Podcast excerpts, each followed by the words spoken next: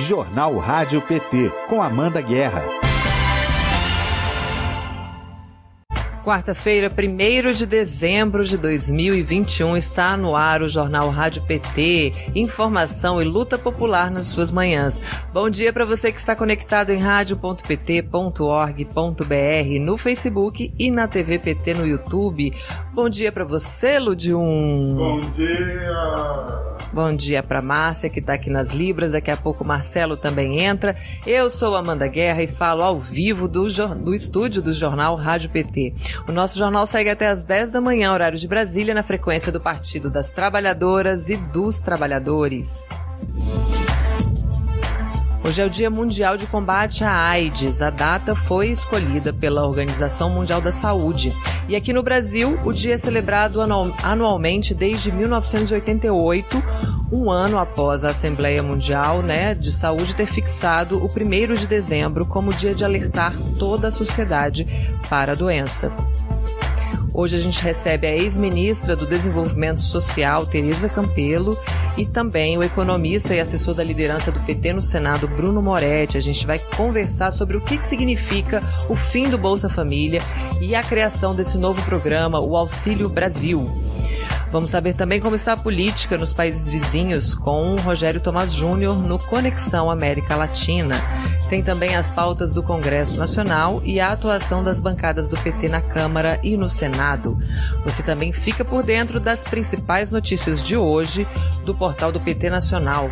Participe com a gente, mandando perguntas e mensagens pelo nosso chat do YouTube ou pelo WhatsApp do Jornal Rádio PT, que é o 61 9316 1527. 61 9316 1527.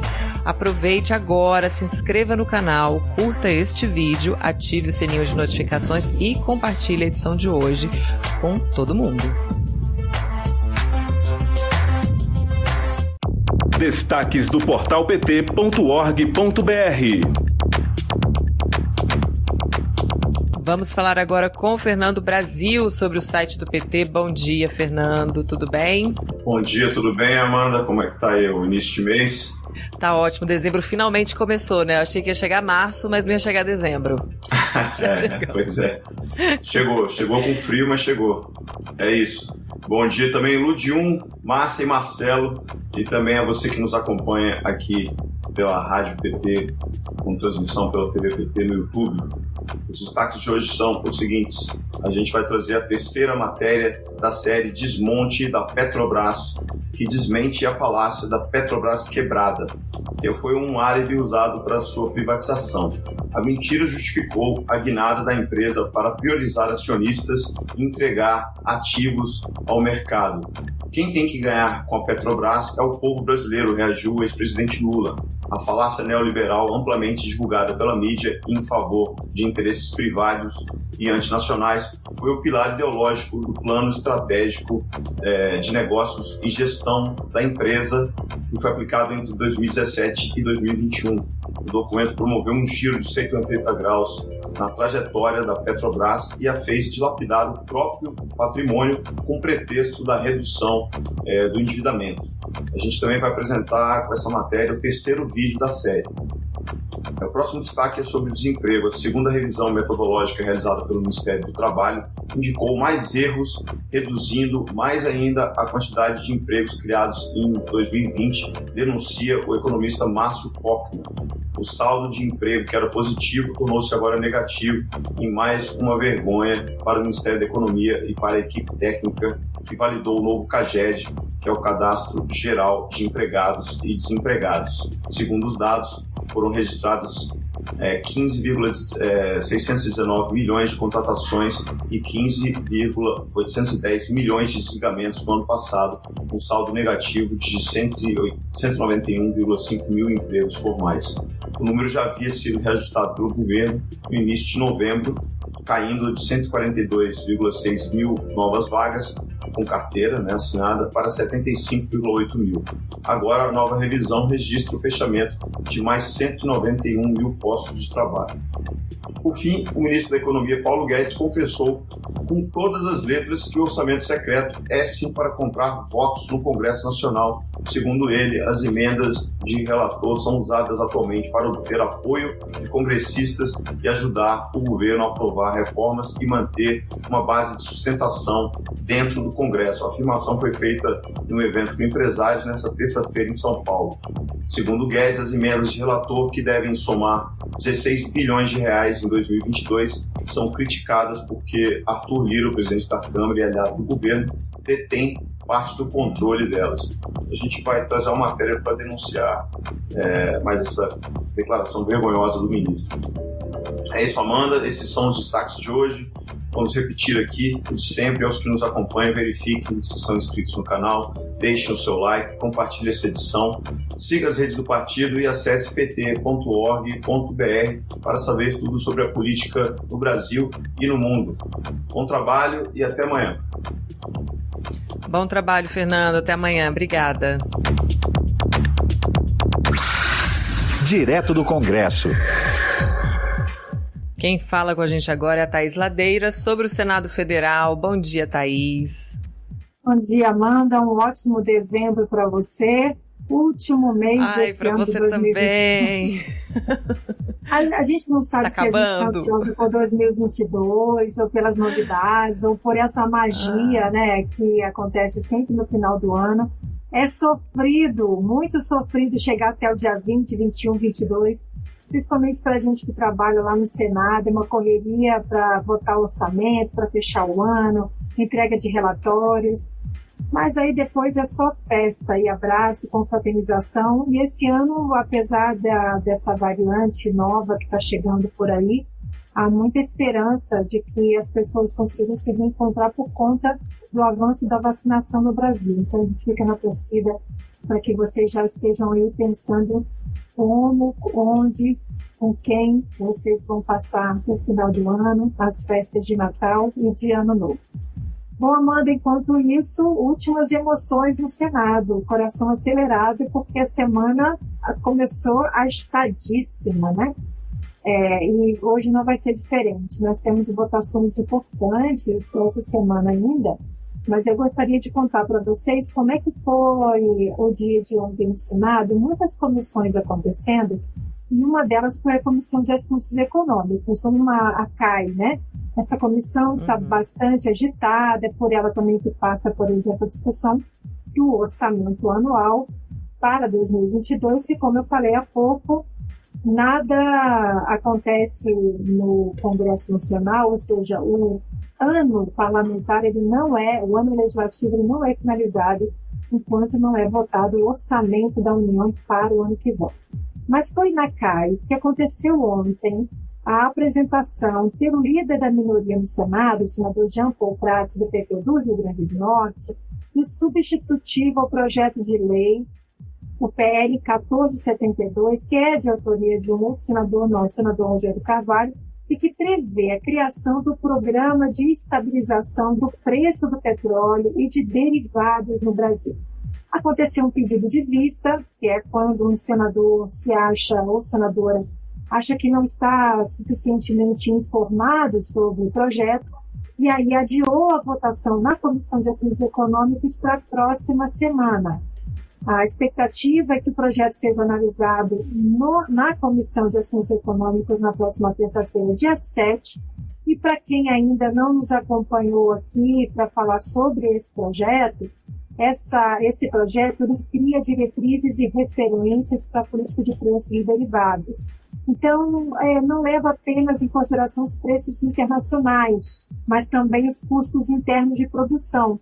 Então, isso pode refletir um valor mais próximo da realidade local. Então, essa, esse é o, o objetivo desse projeto. Bom, foi aprovada também um projeto do PT que acaba com a multa sobre o tempo de serviço rural. A gente sabe muito bem que, para efeito de aposentadoria, é, existia uma multa para no momento em que solicita contagem de tempo de serviço no campo. Isso era super difícil, Amanda, esse tipo de documentação, uhum. essa exigência para o trabalhador e para a trabalhadora rural, de que ele tenha lá bonitinho todos os documentos que conte o seu tempo de serviço no campo para efeito de aposentadoria, para quem não, quem não conseguia comprovar, Amanda tinha que pagar multa. Então, esse projeto não poderia deixar de ser quem, quem, quem? Quem é o autor desse projeto? Paulo Paim. Paulo Paim. Eu tenho um palpite. Exatamente. O autor do projeto é o senador Paulo Paim, do PT do Rio Grande do Sul. E ele disse na, na audiência que é muito injusto esse tipo de cobrança e, e a gente fica super feliz é, pra, pela aprovação desse projeto na, na CAIS. Olha, o projeto é terminativo, o projeto, portanto, segue para a Câmara dos Deputados, a gente tem certeza que chegando lá, a bancada do PT na Câmara vai abraçar também esse projeto, vai defendê-lo muito bem. Bom, para terminar, nós temos aqui a, a notícia de que hoje o plenário do Senado analisa a PEC dos precatórios. Contra o voto do PT, o texto foi aprovado ontem à tarde na Comissão de Constituição e Justiça por 16 votos a 10. Então, assim, não foi tão larga essa diferença. Para quem não sabe do que, que a gente está falando, a PEC dos precatórios é a de número 23 desse ano. Ela foi aprovada na Câmara, ela altera a forma de cálculo do teto de gasto do orçamento da União, prevê calote de dívidas judiciais, que são os precatórios, para bancar o programa Auxílio Brasil, que foi criado pelo governo depois que ele extinguiu o Bolsa Família. No entanto, a proposta só garante recursos, gente, para 2022. Então, isso ameaça a continuidade do programa de transferência de renda para famílias em situações de extrema pobreza, não soluciona os problemas do Brasil, ainda pode criar outros, Amanda.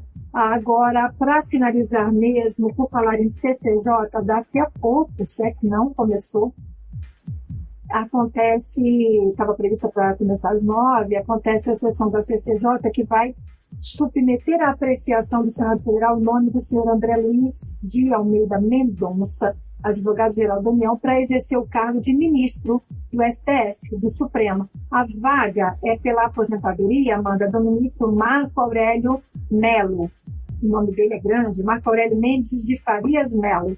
Ele se aposenta a relatoria da senadora Elisiane Gama. Nós vamos ter aí, basicamente, até às 16 horas. É bem provável que essa sessão da CCJ se estenda até o horário do início do plenário. E aí vai a plenário também, depois de aprovado na CCJ, vai a plenário o nome do Mendonça. Agora, a situação, o que a imprensa tem noticiado, Amanda, é que até agora declaradamente apenas um senador se posicionou contrário a essa votação é, em um levantamento feito pela imprensa, 28 parlamentares já afirmaram que votarão a favor da nomeação do indicado é, pelo presidente Bolsonaro e é possível, sim, que haja, portanto, a votação favorável ao nome de, é, do Mendonça para o STF. Então, muitas emoções. Amanhã nós voltamos para comentar essas decisões do Senado Federal. Desejo que você tenha uma ótima quarta-feira, meio de semana.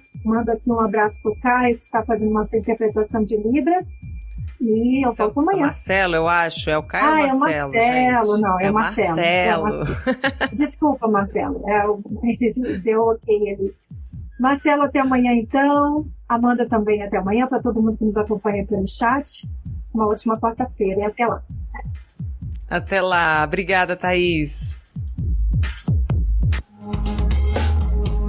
Aqui tem muitos, bom, muitos, muitas saudações de bom dia. Vamos começar aqui. Luiz Felipe Peralta, salve, salve companheirada, bom dia. Aliás, Luiz Felipe Peralta, obrigada pelo apoio ah, não só do Luiz, Luiz, Felipe, mas é porque a gente vê ele mais atuante aqui no, no, no, Twitter, sempre compartilhando a edição do dia e sempre convidando a militância para dar audiência aqui na TV, na TVPT, inclusive quando o presidente Lula dá alguma entrevista, ele chama os companheiros para cá. Muito obrigada. Um abraço forte. Aqui, ó, Ludium tá te mandando um abraço fortíssimo. Tá te prometer uma surpresa também. João Ricardo Roque também dá bom dia, camaradas. Maria Dalva de Souza Faria diz bom dia, gente linda da TVPT. Neilson Pinto falando lá de Coroadinho, São Luís do Maranhão.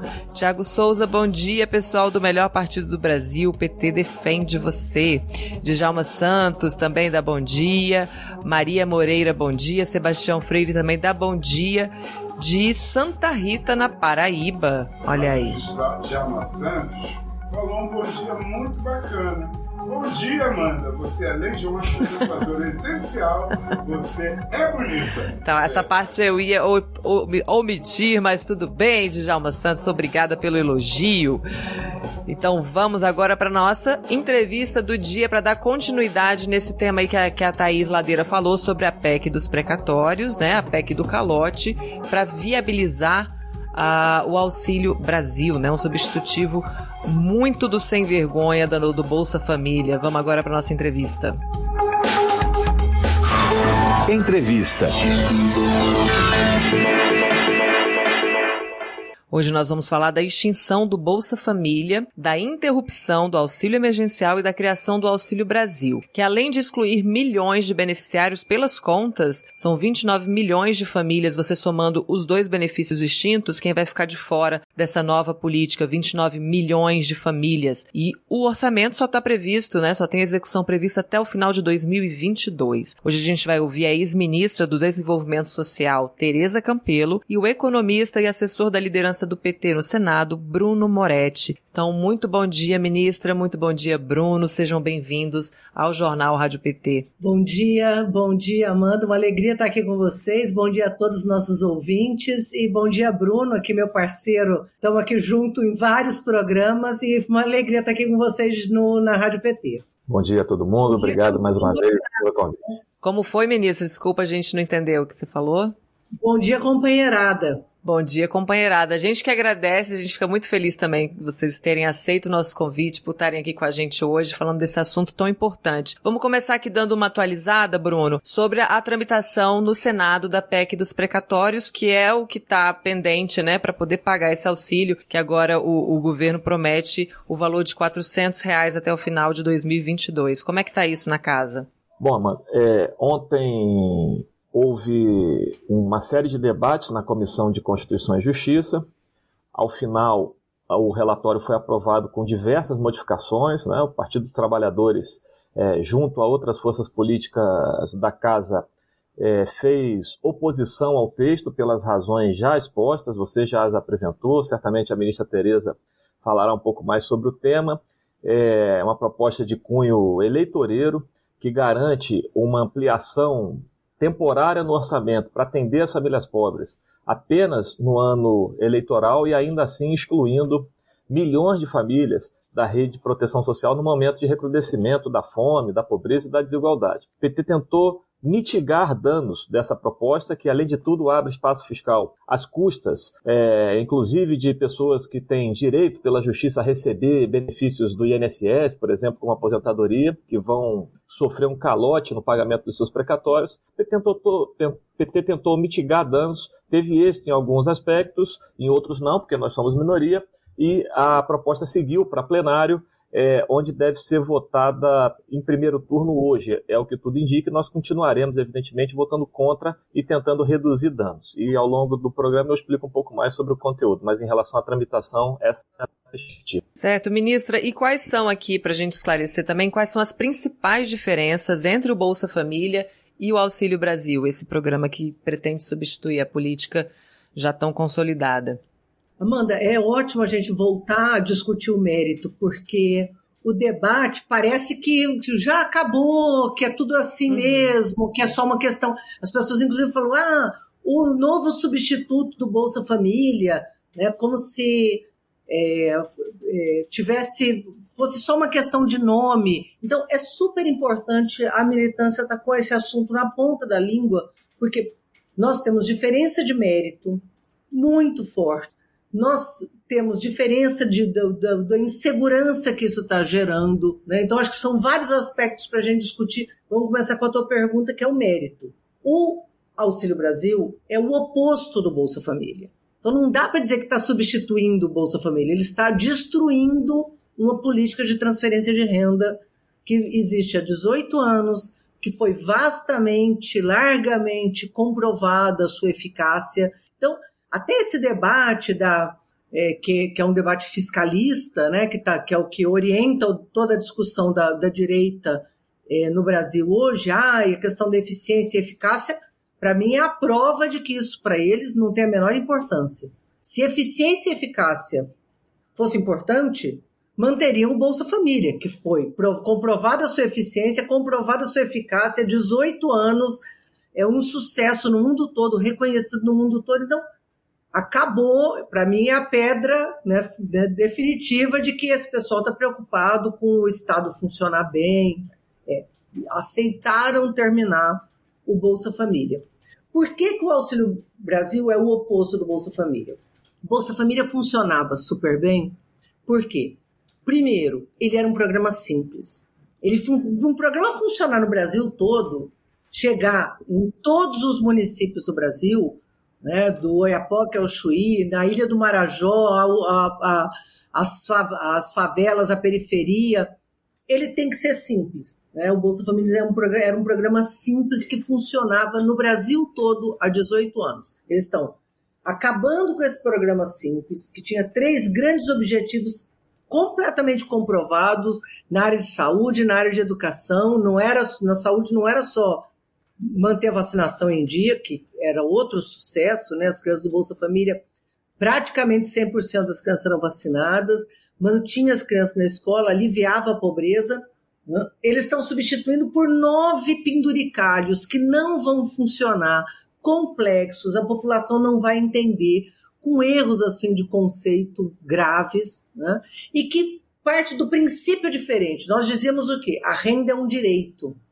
A população é pobre não porque quer ser pobre ou não quer trabalhar. É pobre porque vem sendo excluída por um modelo que não é um modelo que inclui, não é um modelo que gera oportunidades. Então, o Estado tem que garantir proteção de renda. Esse era o nosso conceito. O conceito deles é o quê? O pobre é preguiçoso.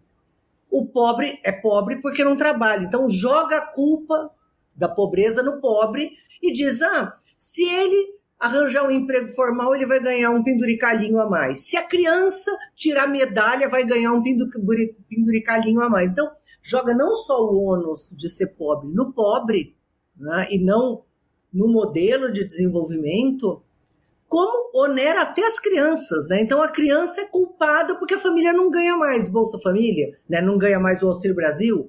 Então, todo modelo é um modelo errado, porque é complexo, porque excluiu os municípios, Imagina se vai funcionar num Brasil do tamanho do nosso, um país continental, né, com tantas diferenças, né, com cidades grandes, cidades pequenas, cidades com características rurais, é, é, cidades gigantescas. Então, é um país tão diverso, eles excluíram os municípios de qualquer discussão. Né? Então, acho que essas duas questões elas têm que ser levadas em consideração. E aí tem mais um conjunto de questões que a gente aqui ao longo da nossa discussão eu posso detalhar mais. Com certeza, e falando também é, em exclusão, né, o programa ele já começa excluindo milhões de famílias, né, e é insustentável a longo prazo. Eu queria, ministra, que a senhora falasse sobre os critérios que foram utilizados pelo governo Bolsonaro para a exclusão dessas 29 milhões de famílias.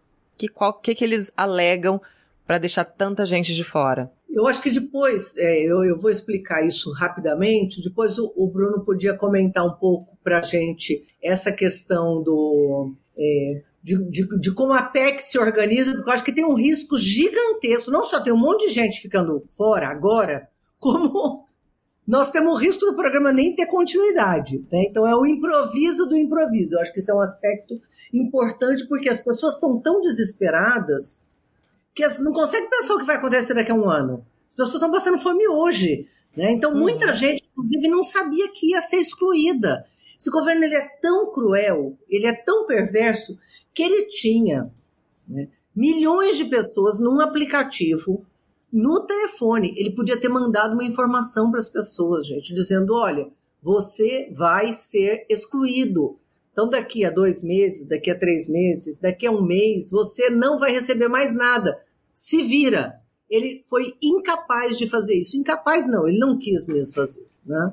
Ele podia ter feito isso. Então, o que a gente viu mês passado, né, até, até ontem, né, foram milhões de, milhões de brasileiros desesperados na frente das filas na Caixa Econômica, nas filas na prefeitura, tentando saber por que, que não estava mais. As pessoas sequer tinham essa informação. E às vezes tem gente que fica assim, mas a pessoa não sabia que ia ser excluída. Não, não sabia, gente. As pessoas estão vivendo da boca, né, do bolso para a boca. Trabalha na hora do almoço para comer na hora da janta, quando consegue comer. Às vezes trabalha na hora do almoço para dar comida para as crianças de noite, fica sem comer. Então, a pessoa numa situação como, como estão os brasileiros em situação de pobreza hoje, não consegue estar tá avaliando, entendendo o que vai acontecer. Ai, a PEC dos precatórios. Então, tudo isso podia ter sido explicado. Por que, que essas milhões de pessoas estão sendo excluídas? Porque o governo simplesmente está fazendo de conta que a pandemia não aconteceu. Parece brincadeira, né? Eu demorei, inclusive, para fazer essa síntese, Amanda, porque assim, como assim fazer de conta que a pandemia não aconteceu? Quem vai receber, quem recebeu o mês passado o programa Auxílio Brasil? Quem recebeu o mês passado o programa Auxílio Brasil? Quem estava no Bolsa Família antes da pandemia. Nossa, mas quem estava na, no, no Bolsa Família antes da pandemia? Sim. Ou seja, eles ignoraram 20 meses de pandemia, 20 meses de crise econômica, 20 meses onde as pessoas perderam emprego, 20 meses onde as pessoas se é, inscreveram no aplicativo e disseram: Isso aqui acabou. Nós vamos voltar lá em 2019, né? na época que não tinha pandemia, e o quem está recebendo o Auxílio Brasil é quem estava recebendo Bolsa Família, ou seja, antes de tudo isso acontecer. E quem estava na fila, dentro do cadastro único, é quem vai receber, teoricamente, esse mês, se a PEC passar. Então, eles estão dizendo o quê? Vai aumentar de 14,5 milhões para 17 milhões. Quem são esses quase 3 milhões de brasileiros, 2 milhões e meio de brasileiros que vão receber a mais? nesse mês de dezembro, se der tudo certo, se a PEC passar, se der tempo de pagar, se der tempo de gerar folha, CCC. Falamos um pouco mais sobre isso depois. Quem já estava na fila. Ou seja, é o Bolsa Família, mais quem estava na fila do cadastro único do Bolsa Família. Então, o governo, em abril do ano passado, criou um aplicativo mal feito, que a gente disse que não ia funcionar, que estava excluindo gente, que criou barreiras, porque era um aplicativo no celular, que excluiu a rede de assistência social, que, que gerou um conjunto de problemas para a população pobre, que já ficou desesperada lá em abril, lembra daquele monte de fila, as pessoas uhum. no auge da pandemia se aglomerando, tentando se inscrever sem conseguir, criou um aplicativo e disse: todo mundo que caiu em situação de pobreza se inscreva nesse aplicativo. Agora ele está dizendo o seguinte: quem se inscreveu no aplicativo fez papel de bobo, porque está excluído. Agora, quem se inscreveu no aplicativo tem que ir para o cadastro único, se inscrever e vai lá para o final da fila. E não vai receber, porque não cabe no tamanho do programa que eles estão fazendo. O programa que eles estão fazendo é um programa da cabeça deles ideal para o teto de gastos. Continua o teto valendo para o povo. Né? Então, eles estão fazendo toda uma discussão, uma flexibilização, parece que vão resolver o problema desse monte de gente que foi excluída, mas não é verdade.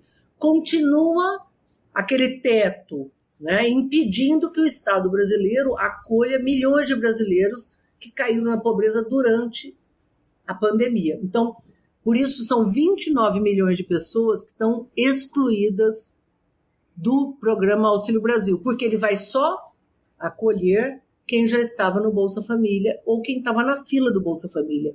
Quem se inscreveu no aplicativo está sendo excluído, vai se inscrever e, muito provavelmente, não vai entrar. Tinha gente até ontem dizendo assim: vai entrar só os amigos dele. Gente, não vai entrar ninguém, não cabe. Tamanho que não eles estão abrindo, não, não, o Bruno pode falar um pouco sobre isso, não acolherá esses 29 milhões de brasileiros. Talvez um pouco ah, um, um ou outro entre, né? Ah, vai dar 26 milhões. Ah, são 26 milhões de famílias excluídas, Amanda. O que, que você acha? Não, não é 29, são 26, né? Não são 29, são 26 milhões de famílias. Muda Aí, bastante, né? É, é, a pegadinha mesmo, né? Parece uma armadilha mesmo para é, excluir essas eles pessoas. Eles induziram as pessoas a não se inscrever no cadastro único. Cadastro único está paralisado. Eles induziram as pessoas a cometer esse suicídio, né? que agora estão numa situação de completa desproteção. E antes de passar a palavra para o Bruno, só avisar aqui os nossos, os nossos ouvintes, nossos espectadores, é, aqui o perfil do jornal Rádio PT acabou de postar uma matéria do site do PT que mostra o mapa da exclusão. Então é possível você consultar pelo seu estado quantas pessoas ficaram de fora. Bruno, você pode falar sobre essa questão do orçamento e por que, que não cabem mais famílias? Como é que o, o, o governo manobrou isso para né, propiciar essa exclusão?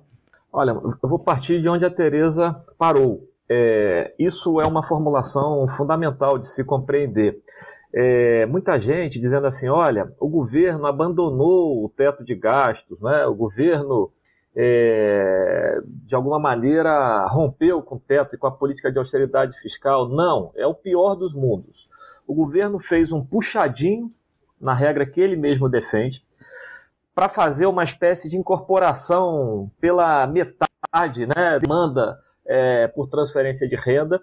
No entanto, é, mantém esse teto para proibir a, a, devida inclusão das famílias que vão perder o auxílio emergencial, como a Tereza explicou, e pior do que isso, este impacto para 2023 é ainda mais grave, porque simplesmente, mesmo para aquelas famílias que vão ser incorporadas ao programa, não é? Hoje, é, que na prática é, chegaria aí a 17 milhões de famílias, é, você não tem como manter o benefício de 400 reais que eles estão propondo a partir de 2023. Então, assim, indo por etapas, a questão é, você exclui 29 milhões de famílias, como a Teresa explicou, você as deixa pelo caminho, é, aumenta, é, faz um programa mal desenhado para 17 milhões de famílias, prevendo um benefício de 400 reais. Para isso, você cria uma espécie de teto móvel, muda a fórmula de cálculo do teto que eles sempre defenderam para fazer essa incorporação, digamos assim, que é muito mais exclusão do que incorporação, como a Teresa disse, e a partir de 2023, ou seja, pós-eleições, é, sequer você tem a fórmula para manter essas 17 milhões de famílias recebendo 400 reais. Por uma razão simples, é, ou por duas razões, melhor dizendo. Uma, é, para entrar na questão do orçamento você é, tem um impacto grande de abertura do espaço fiscal, de espaço no orçamento de 2022, por uma mudança na fórmula de cálculo do teto, que não vale muito a pena a gente entrar aqui nos detalhes técnicos, mas eles basicamente manipularam os números de maneira a abrir uma parte, é, a abrir um espaço no orçamento para incorporar é, o Auxílio Brasil, e de outro lado, é, eles simplesmente atrasam pagamento de precatórios é, inclusive precatórios alimentares. Isso é uma questão fundamental de se compreender, porque, por exemplo, uma das coisas que nós conseguimos ontem na Comissão de Constituição e Justiça, nós tínhamos uma emenda para garantir o pagamento integral no mínimo de precatórios alimentares, embora nós sejamos contra o uhum. atraso precatório como um todo. Veja, é muito simples a conta. Você consegue pagar, aí por uma série de mudanças no texto, você conseguirá pagar os precatórios alimentares de 2022, mas aqueles precatórios não pagos, é, que são não alimentares, né, ou seja, não se referem a salários, a benefícios do INSS, a aposentadoria, para o nosso pessoal que está assistindo compreender, eles vão entrar no início da fila de 2023.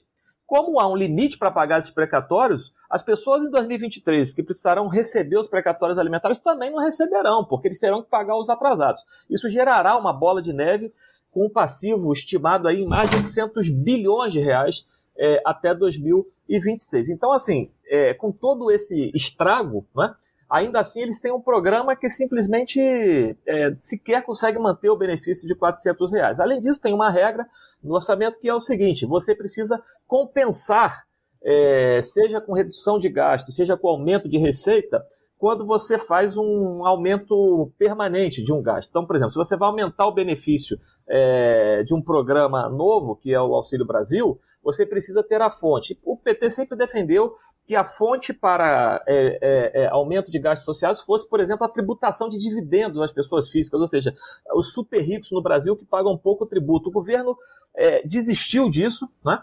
É, e aí está fazendo uma regra que vai ser a mais escancaradamente eleitoral, que é o seguinte, ou eleitoreira, que é o seguinte: não precisa compensar em 2022, por quê? Porque ele precisa botar o programa de pé em 2022, mas em 2023 vai precisar compensar. Ou seja, ele está fechando a porta em 2023, seja porque não tem espaço no teto de gasto, seja porque é, não atende à lei de responsabilidade fiscal, a manutenção do programa com benefício de 400 reais e fechando é, de vez a porta para incluir as famílias que a Tereza está mostrando que serão excluídas. Portanto, é, é, é, não é correta a formulação que o governo abandonou o teto de gastos. Ao contrário, ele fez um puxadinho em 2022 por razões eleitorais e a partir de 2023 é, esse puxadinho, é, em boa medida, deixa de existir, é, sacramentando essa exclusão das famílias, seja as que terão redução do benefício para que é, é, é, o programa atenda ao teto de gasto e à lei de responsabilidade fiscal, seja é, desistindo de vez da incorporação das famílias que estão excluídas. E aí, para concluir, é, é, é para ficar muito clara a posição do Partido dos Trabalhadores, né, as pessoas perguntam: o PT é contra o aumento de benefícios sociais no momento de recrudescimento da fome e da pobreza? Não. Nós apresentamos, protocolamos, formalizamos e foi lido um voto em separado ontem, que é justamente uma proposta alternativa de relatório para a PEC, chamando atenção para esses números que a Tereza colocou. É, e, portanto, demandando inclusive uma ampliação do orçamento maior porque o teto de gasto não pode ser mais importante que a fome das famílias pobres. Uhum. Então, é, mas, obviamente, esse relatório não foi acatado pela maioria que votou com o governo. Então, o PT não é contra o aumento da transferência de renda. O PT é contra o improviso é, uma regra eleitoreira, um desenho mal feito, como a Tereza explicou, e a rigor defende que o Bolsa Família seria o melhor caminho para incorporar essas famílias, mantido aí, o correto seria manter um período de cadastramento para não fazer essa exclusão de milhões de famílias. É isso que o nosso voto em separado trazia. Nossa crítica não é o aumento do gasto social, nossa crítica é ao improviso, ao péssimo desenho e à regra eleitoreira que, de alguma maneira, sacramentará a exclusão de milhões de famílias. Hoje nós estamos conversando com a ex-ministra do Desenvolvimento Social, Tereza Campelo, e com o economista e assessor da liderança do PT no Senado, Bruno Moretti. A gente está falando do fim do Bolsa Família e da exclusão dos beneficiários do chamado Auxílio Brasil. Tem pergunta aqui, é, ministra, do João Ricardo Roque. Ele pergunta por que essa atitude contra os pobres que antes eram beneficiados pelo Bolsa Família? A quem interessa essa exclusão e por quê, ministra? Na verdade, João, é, essa exclusão não interessa, não deveria interessar a ninguém. Né? Eles não têm como, como garantir, né? porque não é a prioridade deles, essa que é a verdade, não é? Interessa. Se eles pudessem fazer uma coisa eleitoreira, né? fazer pagar esse povo à la louca, né? e depois jogar no colo do futuro governo um monte de problema, eles fariam. Só que simplesmente não é a prioridade deles tanto é que eles estão pegando parte do dinheiro, parte dos recursos que eles estão é, viabilizando nessa PEC e colocando em outros gastos, como é a própria emenda de relator. Né? Então, você vê uma, um, não, não é prioridade deles. Essa que é, essa que é a grande questão. Então, é, segunda questão, eles estão usando um artifício, eles ficam falando do Bolsa Família, para quê? Para poder dizer, ai, aumentou. Nossa, gente, aumentou. O Bolsa Família já tinha esse número de pessoas na época da Dilma, quando a gente teve o menor é, percentual de população em situação de pobreza da história do IBGE dos últimos 100 anos. Então, no período, né, no final do governo da presidenta Dilma, a gente tinha o menor índice de pobreza, a menor taxa de desemprego e tinha os 14 milhões de beneficiários do Bolsa Família. Então, você não pode comparar ah, tinha 14 milhões de pessoas na época da Dilma e agora vai ter 17. Não, você tem que olhar quantas pessoas estavam cobertas por proteção de renda no período da pandemia. Né? E no último período, porque já foi muito mais, no último período eram 44 milhões de brasileiros que estavam recebendo ou auxílio emergencial ou o Bolsa Família. Né? Então tinham né, 44 milhões. Vai cair para 17. É por isso que a nossa conta é, é esse tamanho de gente que está sendo excluída. Então, quando você vai comparar, você tem que comparar os 44 com os 14 milhões, que dá os 29, e os 44 com os 17, que dá 27, certo? Então, na verdade, o certo seria a gente olhar quem estava recebendo benefício no, no mês de outubro. E, e aí é um jeitinho de fazer de conta que eles estão aumentando, quando na verdade eles estão diminuindo. Então, essa é uma primeira questão. A segunda questão que o Bruno tratou rapidamente agora e que eu retorno para ela para é, explicitar a proposta do PT e a crueldade desse governo é que todo mundo sabia que o auxílio emergencial ia terminar. Né? Desde agosto, isso estava colocado, aliás, já estava colocado em abril, que sabia-se que ia terminar, depois foi prorrogado de tanta batalha nossa. Em agosto, eles mandaram uma medida provisória, já criando o Auxílio Brasil. Então, eles sabiam desde agosto que essas famílias seriam excluídas. Eles podiam ter organizado esse processo, ter feito essa transição que a nossa proposta defendia e que era possível ser feito com tranquilidade. Então, convocar as famílias que tinham se inscrito no aplicativo, essa pegadinha, gente, vai para o cadastro único para a gente saber. Ah, não, mas tem gente que voltou a trabalhar. Nós não sabemos quem. Então, esses milhões de famílias que estavam inscritas no aplicativo e que não estavam recebendo nenhum tipo de. não, não, não estão acolhidas agora, você não sabe se elas perderam emprego, se elas continuam desempregadas, se elas estão melhor, se elas estão pior. Ninguém sabe. Elas foram excluídas sem nenhuma informação, sem nenhum critério. Estava no aplicativo, fora.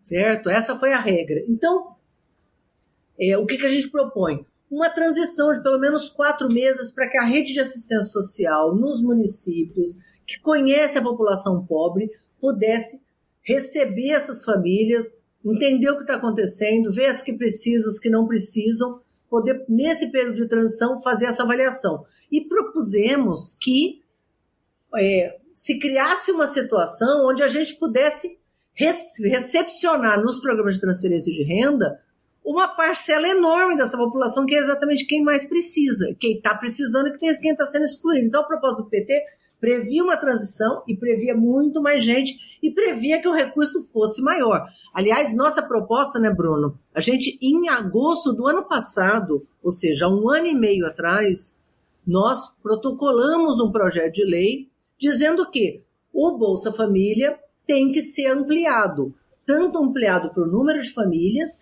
quanto ampliado no valor.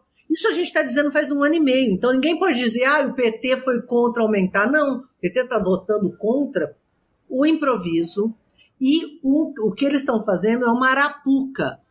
É uma arapuca para o povo. Quem tá rece vai receber agora os 400 reais e acha que está seguro e vai chegar aí no final de 2022. Acaba também. E uma arapuca para o futuro governo. Por quê?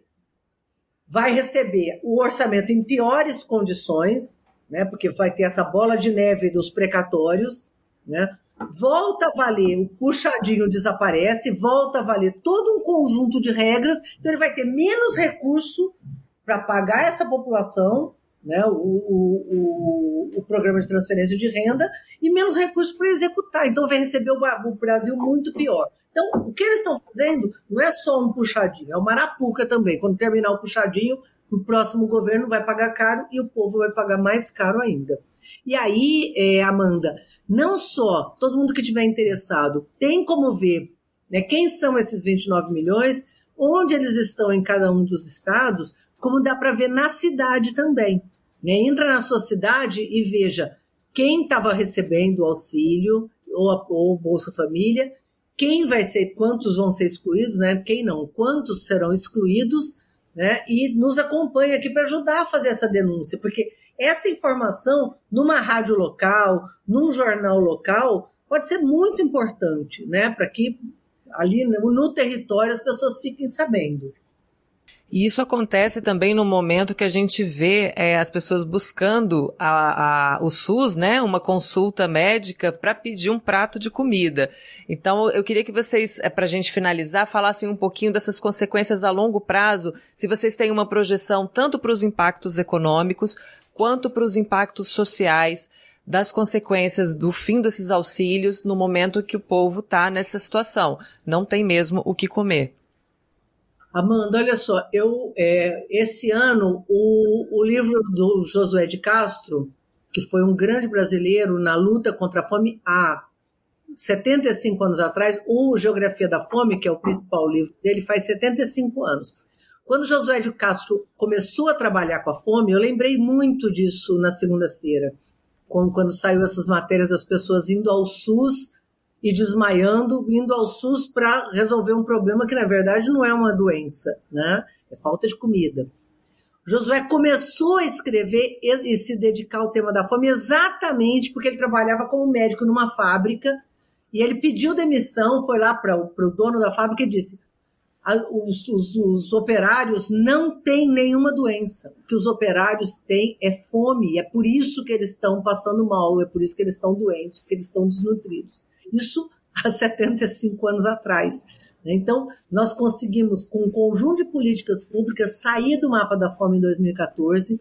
Foi uma luta que o Brasil empreendeu, né? é, virou uma referência no mundo e tão rapidamente a gente voltou para o mapa da fome. Você vê, é, você passa um tempo longo para construir uma trajetória de saída do mapa da fome, que são um conjunto de políticas, não é só transferência de renda. Por que, que o Brasil saiu do mapa da fome? Não foi só transferência de renda, é um conjunto de políticas. Foi valorização do salário mínimo, geração de empregos, programa de aquisição de alimentos que também está sendo extintos, programa de merenda escolar com comida de verdade, fortalecimento da agricultura familiar, quer dizer, um conjunto de políticas. Por que, que o Brasil voltou para o mapa da fome? Não é só por causa do Auxílio Brasil. Né? É porque esse conjunto de políticas foi destruída. Isso é muito importante, que a gente não olhe e não denuncie somente a tragédia da transferência de renda. Né? Todo o mercado de trabalho desorganizado está passando fome no Brasil, inclusive quem trabalha, gente. A gente acha que está passando fome quem está sem emprego. Não é.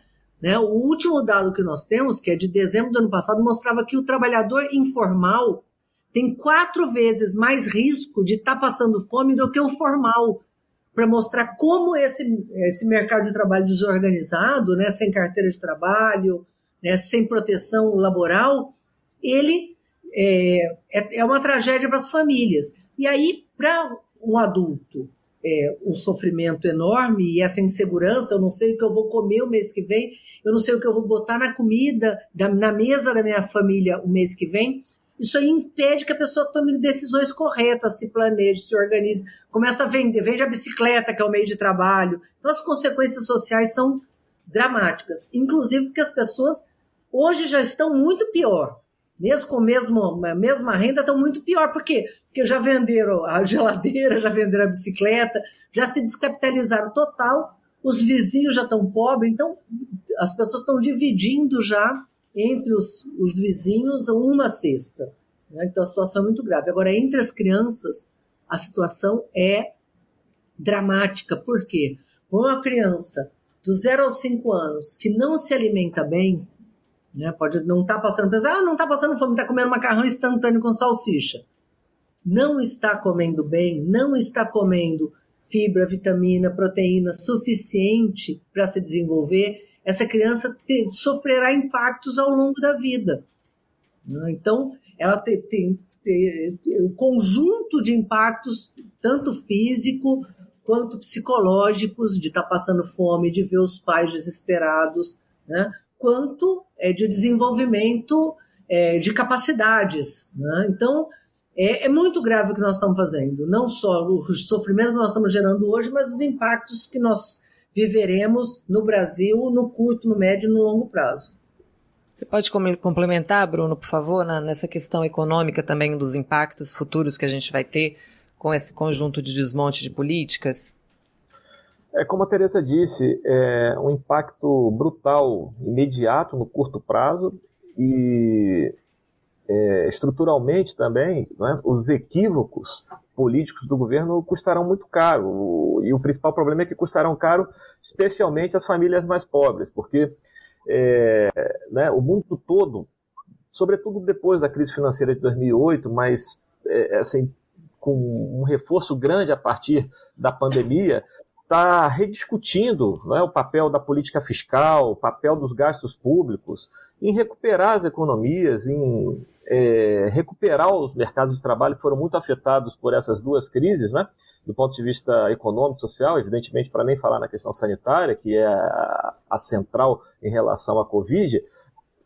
Então, é, desculpe, o, o, o, no caso brasileiro, o que a gente vê é uma crença, é, digamos assim, é, injustificável, não é? é? na capacidade do mercado resolver sozinho a crise e é, uma aposta muito forte na desestruturação e no desmonte do Estado e das políticas públicas.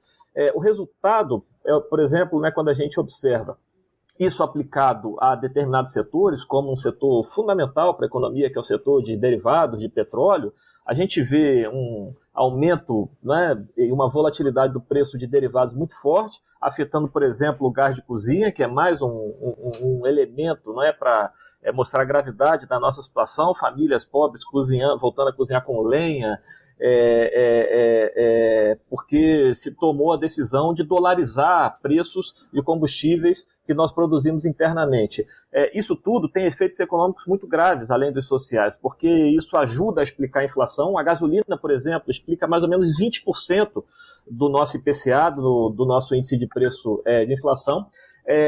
consequentemente, o Banco Central aumenta juro para é, é, é, combater esta inflação, embora o problema da inflação não seja que as pessoas estejam consumindo muito, mas ele aumenta juro. Ao aumentar juro, ele encarece ainda mais, por exemplo, o custo de financiamento, ele encarece ainda mais a possibilidade, é, os custos de investimento, isso afeta a recuperação da economia e o resultado é que diversos agentes do mercado já esperam uma queda do PIB é, para 2022. Então veja o, a situação em que nós estamos chegando, né? Uma quase uma estagflação, ou seja, é, uma possibilidade de contração do PIB, de redução do PIB, né, de redução do tamanho da economia, com uma inflação elevada que afeta né, de forma desproporcional os mais pobres, que afeta principalmente os mais pobres, porque, por exemplo, ela é muito centrada em alimentos, em itens como o gás de cozinha. Então, é, isso aponta para o fato de que o cenário do mercado de trabalho com uma economia patinando é, não irá melhorar. Então, os cerca de ou quase 20 milhões de desempregados ou desalentados que nós temos, é, esse é um número que não deverá ceder ou até poderá aumentar. E aí, como disse a Tereza, você tem uma queda da renda do trabalho combinada com o desmonte da rede de proteção social, excluindo milhões de famílias, né? e a consequência disso tudo, portanto, é uma combinação de piora da economia com recrudescimento, né, ou piora dos nossos índices sociais. E pior, não é? com é, uma aposta na preservação né, de regras fiscais de austeridade, de controle fiscal, que o mundo todo está revendo, que nos impedirão, caso permaneçam como estão, de usar o Estado, de usar as políticas públicas, os gastos públicos, em favor não só da recuperação da economia, mas, sobretudo, é, de um projeto de redução de desigualdade. Então, o cenário é muito ruim e o governo certamente sabe disso, que as expectativas para 2022 são péssimas, e ele aposta em medidas como essa que nós estamos discutindo, casuísticas, temporais, específicas para o ano eleitoral, para ainda que dentro desse cenário tentar a sua reeleição. E é, não só, como disse a Teresa para concluir, nós devemos é, denunciar né, os problemas uh, com essa PEC dos precatórios, como precisamos alertar as pessoas para esse cenário mais amplo, porque as escolhas têm é, repercussões que serão estruturais é, para além é, de 2021, alcançando 2022 e eventualmente para além de 2022,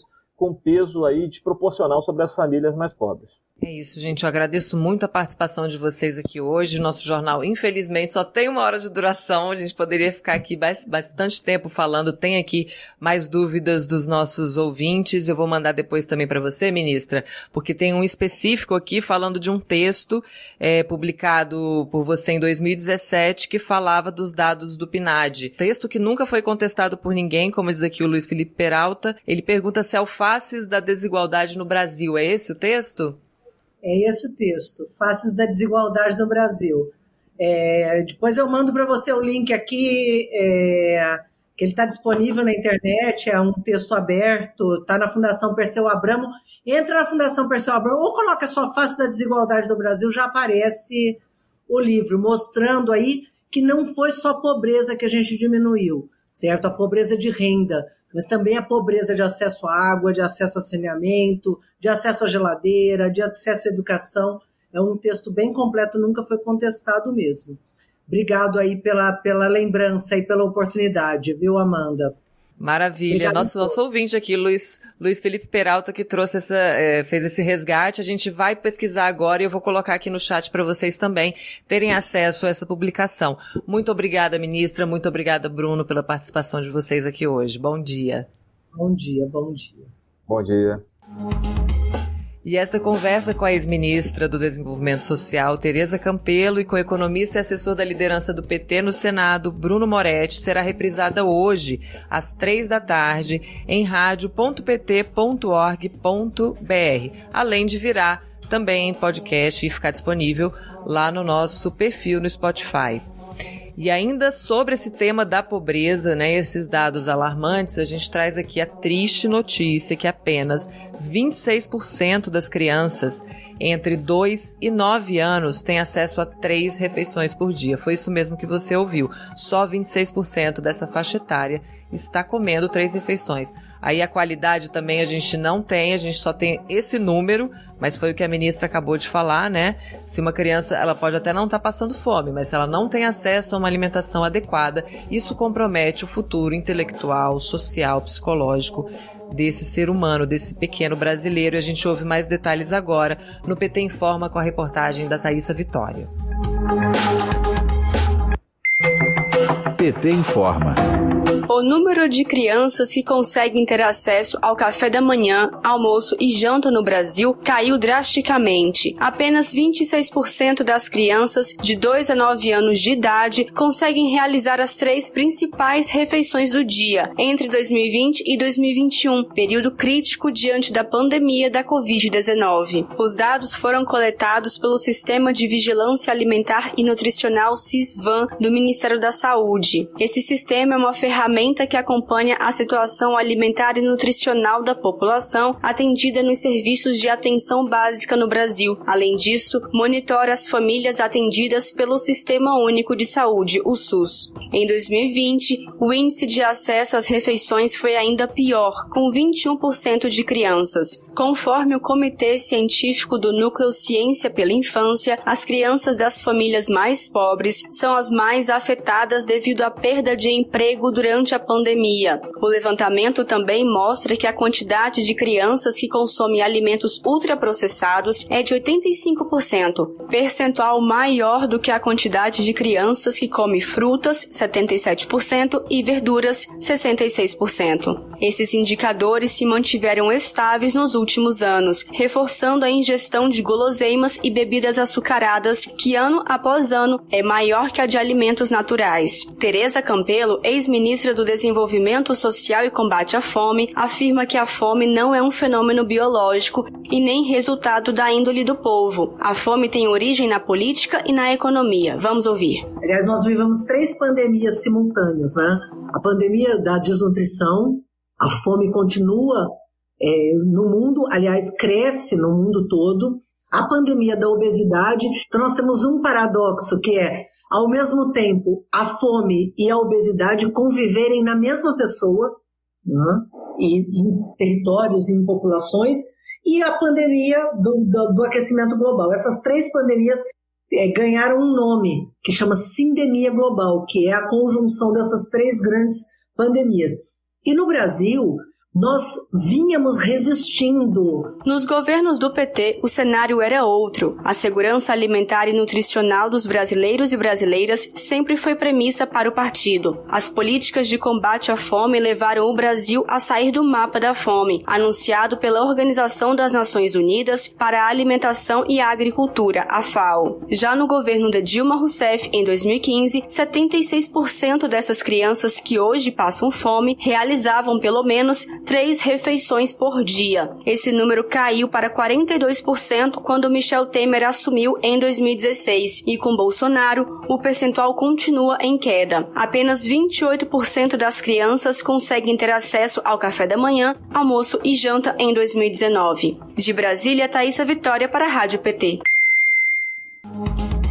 Já tá aí, gente, no nosso chat, a, a Thaísa, né, que tá moderando aqui, ela já colocou o link para pesquisa, né? É, na verdade, é um texto explicando o que, que é essa pesquisa da ministra Tereza Campelo, e dentro desse texto tem o link para ir direto ao PDF, que aí assim é a pesquisa consolidada. Então, quem quiser, quem tiver interesse de saber um pouquinho mais sobre esse, essa, esse levantamento, né, as faces da desigualdade no Brasil, tá aqui no nosso chat. E ele está hospedado lá no site da Fundação Perseu Abramo. Agora vamos de América Latina. Conexão América Latina com Rogério Tomás Júnior. Bom dia, Rogério Tomás Júnior. Como você está? Bom dia, Amanda. Bom dia, todo mundo está acompanhando o Rádio Jornal. Estou bem, trazendo boas notícias hoje, inclusive tem a ver com a própria situação do Brasil. Ai, que bom ouvir isso. A gente começa por essas boas notícias aonde? Em Honduras? Porque eu soube de uma reviravolta ali na, nas pesquisas para a presidência. Como é que está isso? Não, exatamente. É, Honduras, na verdade, é uma notícia, um fato concretizado. Depois do golpe que Honduras sofreu em 2009, um golpe em que foi destituído o então presidente Manuel Zelaya, que inclusive quem acompanha a política internacional vai lembrar que o Zelaya e a família dele tiveram que se abrigar, né, pediram asilo na embaixada do Brasil em Honduras, era, era o governo Lula lá em 2009, e depois de 12 anos o, o a esquerda retoma uh, o poder na, em Honduras, nesse pequeno país de 9 milhões de habitantes da América Central. As eleições do domingo, eleições gerais, consagraram a vitória da Xiomara Castro, que é a companheira, a esposa do Manuel Zelaya. Tá aí a foto dela, bastante sorridente, simpática. Isso antes da eleição, obviamente a, a, apuração ainda está seguindo, ainda falta muita coisa para ser apurada.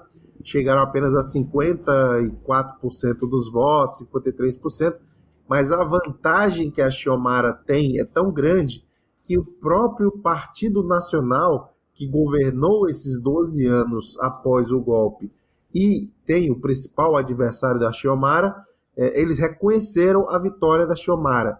E mais ainda, é tão, foi tão acachapante o resultado que o próprio Departamento de Estado dos Estados Unidos, que equivale ao Ministério de Relações Exteriores deles, eles também reconheceram a vitória da Xiomara e já fizeram questão de registrar que esperam poder trabalhar com, com a presidenta. A Xiomara ela será a única mulher que vai chefiar um país, né? vai, vai ser chefe de Estado de um país na América Latina, assim como no Brasil a gente tem a querida Fátima Bezerra como única governadora, a Xiomara na América Latina vai ser a única chefe de Estado. Mas é, tem recebeu uma, uma saudação muito legal, um cumprimento muito legal de uma ex-presidenta, que atualmente é a vice-presidenta da Argentina, a Cristina Kirchner, que fez um tweet hoje de manhã saudando a Chamara pela vitória. É, até mandei a imagem aí. Então, finalmente, minha querida companheira e amiga Chamara, mais tarde ou mais cedo, o povo e a história sempre fazem justiça. Começo da, da conversa que mantivemos na segunda-feira, ontem, com Xiomara Castro de Zelaya, primeira presidenta eleita da história da, da, da República de Honduras, né? e de fato a primeira mulher a ser eleita presidenta nesse país, que é, inclusive foi algo que a nota do Departamento de Estado dos Estados Unidos também destacou, parabenizou esse fato. E por que, que eu digo que tem a ver com o Brasil? Porque Honduras, gente, foi o país, foi onde se inaugurou a série de golpes que destituiu o presidente da América Latina através de um novo modelo de golpe, um golpe não militar, um golpe jurídico parlamentar. O Manuel Zelaya, lá em 2009, foi destituído por um golpe desse tipo. E aí, três anos depois, aconteceu no Paraguai e mais quatro anos depois aconteceu no Brasil contra a presidenta Dilma. Então, quem sabe ano que vem a gente recupera também a nossa normalidade democrática, nosso, o respeito à vontade popular com a eleição do Lula. E aí seria muito legal ter a Xiomara, presidenta de Honduras, e o Lula em 2023. Tomara, falta muito, mas vamos torcer e trabalhar para isso. Presidente do Brasil e se reencontrando com ela e com o Zelaya nessa, nessa virada que a vida vai. Já, já deu em Honduras e vamos uhum. ver se, se vai dar também no Brasil, né? Excelente esse, esse resgate aí também, né, da série de golpes, né, jurídicos, que agora é outra modalidade também. Eu queria fazer outro resgate também. A gente já teve na América Latina três presidentas ao mesmo tempo, né, na época do, do Chile, com a Bachelet, a Cristina Kirchner e a Dilma aqui no Brasil, que a gente volte a evoluir e ter mais mulheres também aí na liderança. Me fala como é que tá o Chile, né? Que a gente tá nessa agonia de Chile tem umas semanas aqui que a gente vem falando sim, de como sim. tá evoluindo é, essa corrida no Chile. O que que você tá, o que que você traz pra gente hoje, Rogério? Boas. Também também temos Oba. notícias boas. Uh, lembrando, o Chile vai fazer a sua eleição, o segundo turno da eleição presidencial, agora no dia 19, 19 de dezembro. 19, né? Toda vez você dezembro. confunde 16 com 19, mas é, é 19. São tantos processos eleitorais que aconteceram nessa reta final do ano, teve Venezuela, enfim. Mas é, vai eleger, vai às urnas novamente. A boa notícia é que o Gabriel Boric está liderando as duas pesquisas que saíram sobre o segundo turno até agora. Na pesquisa do Pulso Cidadano, Pulso Cidadão em português, ele tem uma vantagem assim gigantesca. Em votos válidos, 62 a 38. Em votos Opa. de a intenção real de voto seria, é, acho que, deixa eu pegar aqui os dados, 40 a 24, arredondando já. E aí essa essa pesquisa é muito alentadora lembrando que o Boric saiu atrás, né? No primeiro turno, José Antônio Castro, candidato da extrema-direita, amigo do Bolsonaro, pinochetista, venceu a diferença, dois pontos de diferença, a, a eleição, com dois pontos de diferença, e todo mundo esperava que essa vantagem se, se mantivesse logo no início da disputa. Mas o fato é que o Boric está fazendo uma linda campanha no segundo turno, está percorrendo o país inteiro, e, pelo que parece, está conseguindo convencer parte do eleitorado de outros candidatos da direita. Para dar um exemplo, vários candidatos declararam apoio os de esquerda e os partidos, os candidatos e partidos de esquerda declararam apoio ao Boric imediatamente, dois, um, dois, três dias depois o resultado do primeiro turno. É, isso não aconteceu com o Cast por exemplo, o Sebastian Sichel, que é, era o candidato do governo, o candidato de direita neoliberal do, do, do presidente Sebastião Pinheira, ele colocou uma lista de nove compromissos para o Cash assumir, para ele, Sichel, declarar apoio. E o Cash rejeitou, disse que não. Agora, os compromissos é coisas elementares, por exemplo, respeito aos direitos humanos, esse tipo de coisa, assim compromisso com, com a diversidade, respeito aos direitos da diversidade, enfim, coisa assim que o Cash não aceitou. Então ele prefere manter mesmo a sua postura de extrema direita sem dar nenhuma inflexão ao centro, à esquerda, a civilização, para dizer assim, né? Ao básico, e... né, Rogério? Respeito aos direitos humanos. Ele diz, não, não vou. Exato. Mas tá um horror. Tem... Aí, a gente tem pergunta enfim, é, aqui. Aí... Ai, desculpa. Não, não, não só para complementar, tem uma outra pesquisa, mas aí é bem uhum. suspeita, publicada pelo jornal El Mercúrio, principal jornal diário do Chile, impresso, mas é um veículo historicamente ligado à direita e apoiou o golpe de 73, o golpe do Pinochet. Esse, esse, o jornal publicou uma pesquisa que a situação é bem apertada. 44 a 41%, 44 para o Boric e 41 para o Castro. Que diferente em isso. Votos válidos, é, é, em votos válidos seria 52 a 48. Enfim, é, pelo menos eles não conseguiram sequer esconder nem no Mercúrio que o Boric está na frente. Então, um cenário positivo. Vamos ver até semana que vem como é que vai ser. Semana que vem a gente fala de novo aqui atualizando, mas por enquanto a situação é boa. E tinha pergunta aí, não é isso? Tem pergunta para você do Luiz Felipe Peralta. Ele quer saber é, se você tem conseguido acompanhar o sétimo encontro do Grupo de Puebla e se pode falar sobre as participações da presidenta Dilma e do Lula.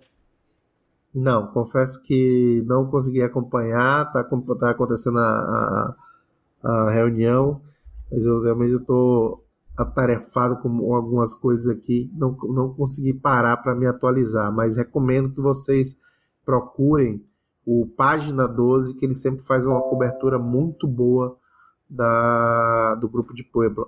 A Página 12 sempre faz uma, uma cobertura detalhada das reuniões do, do grupo de Puebla, que para quem eventualmente não saiba, é um grupo de presidentes, ex-presidentes, enfim, grandes lideranças da América Latina, que faz contraponto ao grupo de Lima, que é o, o grupo, na verdade praticamente morreu já, o grupo de Lima, mas era o grupo que reuniu os presidentes da direita latino-americana, direita e extrema-direita é, na América Latina. Né? Então, o grupo de Puebla foi criado para fazer esse contraponto e, e participou Alberto Fernandes, presidente da Argentina, participou Lula, a Dilma, a Dilma mais ativa nas reuniões, sempre é, uhum. intervindo, enfim, mas realmente essa edição não estou acompanhando ainda.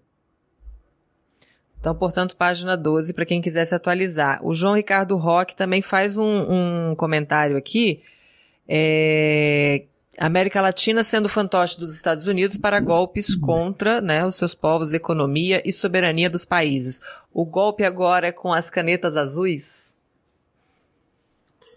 É, eu, não entendi exatamente qual metáfora que ele estava tá falando, mas é, é, com as canetas azuis, com os microfones dos grandes dos grandes meios em cada país, que legitimam as farsas jurídico-parlamentares, enfim. É, é isso, não, não ah, trocaram as botas pelas canetas, né? Pelas canetas. Pode ser isso. Ou, ou pelas é togas, né? verdade. né? Porque um grande, um grande elemento que é inerente a todos esses processos de golpe sempre também é o judiciário também legitimando isso, inclusive o STF no Brasil, né?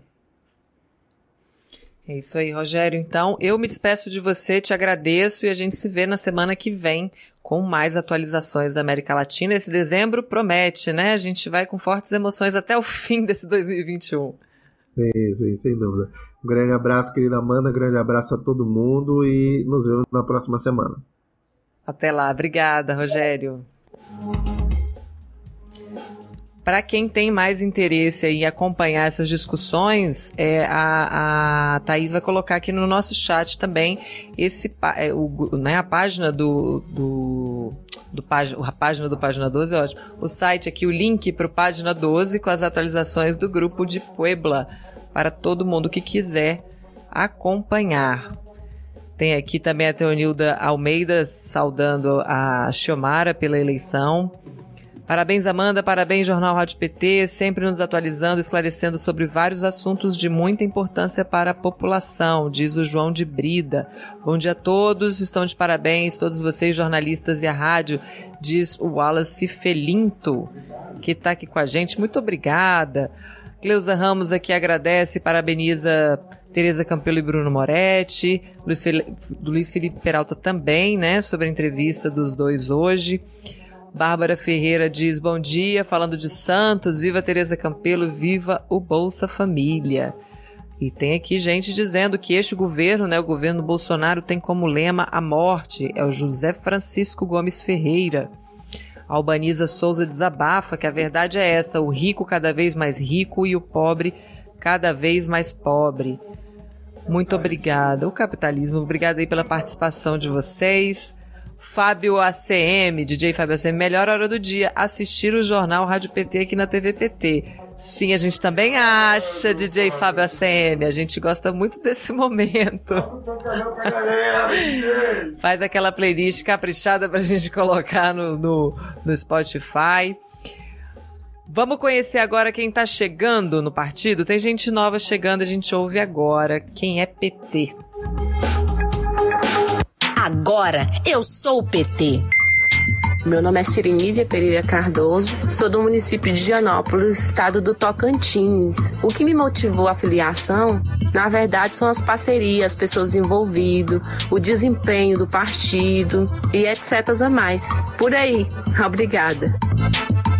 Me chamo Alisson Cardoso Galdino, 23 anos, formado em bombeiro profissional civil, moro no estado da Bahia, residente do município de São Francisco do Conde. Sobre a filiação do partido, primeiro ponto é se afiliar ao Partido dos Trabalhadores pela luta pela causa e pelo compromisso que o Partido dos Trabalhadores teve pelo Brasil. Durante esses 12 anos do PT, o Brasil sobre liderança do PT, o Brasil prosperou, o Brasil desenvolveu em vários setores, tanto na infra infraestrutura, na educação, no social, na saúde, entre outros setores, principalmente na geração de emprego e renda. Outro ponto também que me levou a filiar ao Partido dos Trabalhadores foi com que a, a filosofia, a política que o Partido dos Trabalhadores tem, eu acho que é o, o que mais deu certo para o nosso país. Outro ponto também que me levou a se filiar ao partido é que os jovens Infelizmente, hoje em dia, eles não têm praticamente como se não tivesse nenhuma importância para os políticos. O jovem, ele precisa do esporte. O jovem, ele precisa do social. O jovem, ele precisa de um curso técnico. O jovem, ele precisa de oportunidade de primeiro emprego no mercado de trabalho. O jovem precisa de atenção representando os jovens e buscar muitas coisas boas, proativas para a nossa cidade e, em especial, para os jovens também. Você também pode ser PT para mudar o Brasil. É só baixar o aplicativo do Partido dos Trabalhadores e se filiar.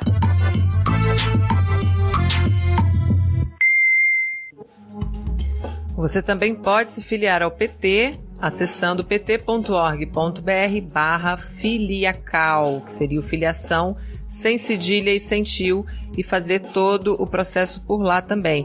Eu queria falar agora com quem está ouvindo, né, assistindo a gente pelo Facebook.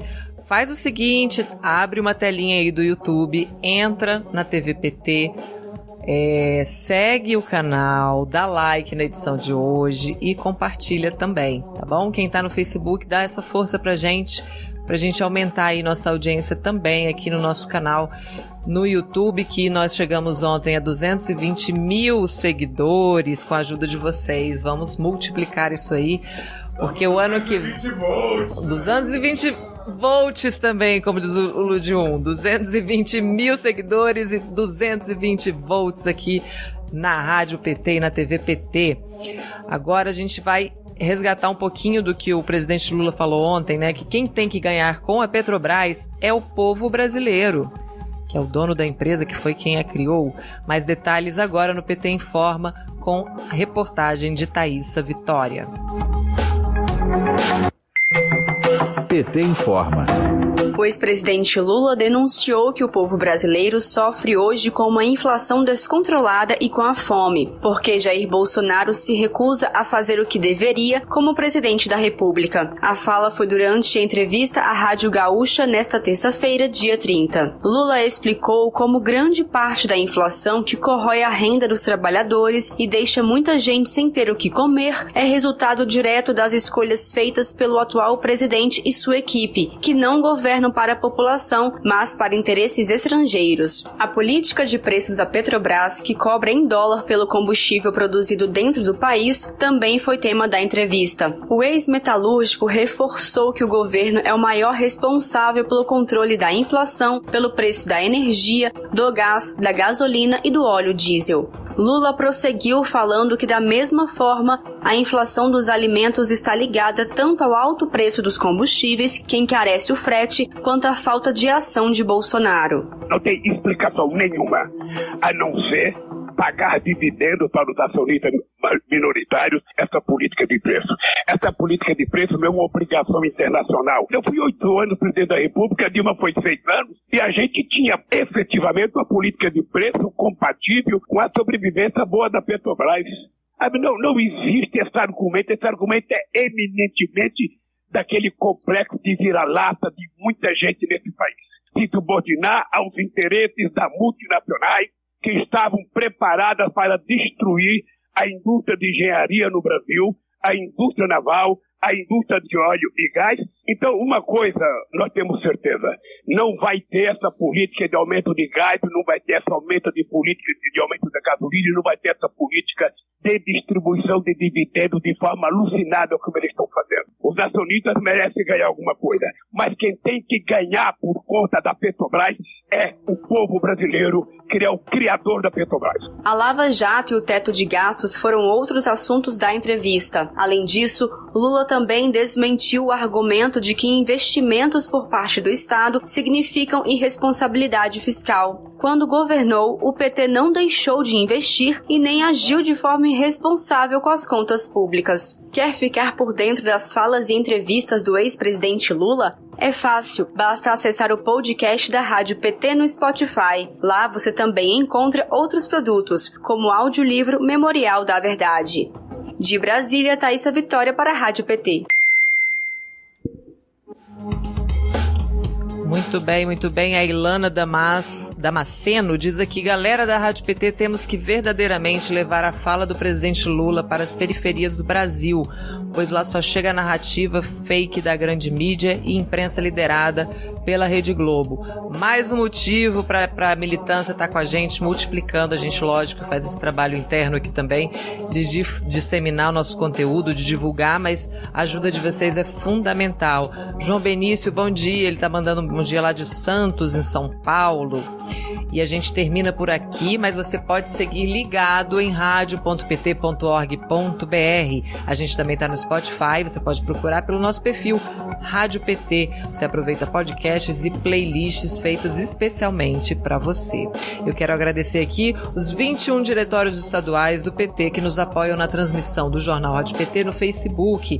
Quem está ligado aí no Facebook, não esquece de entrar no YouTube para seguir nosso canal e acompanhar nossa programação por aqui também também. A gente volta amanhã ao vivo a partir das nove da manhã na Rádio PT na internet, na TV PT no YouTube e também no Facebook. Se inscreva no canal, curta os vídeos, acompanhe a rádio, o portal e siga as nossas redes sociais. Muito obrigada pela sua companhia e participação mais uma vez. Rádio PT, aqui toca democracia.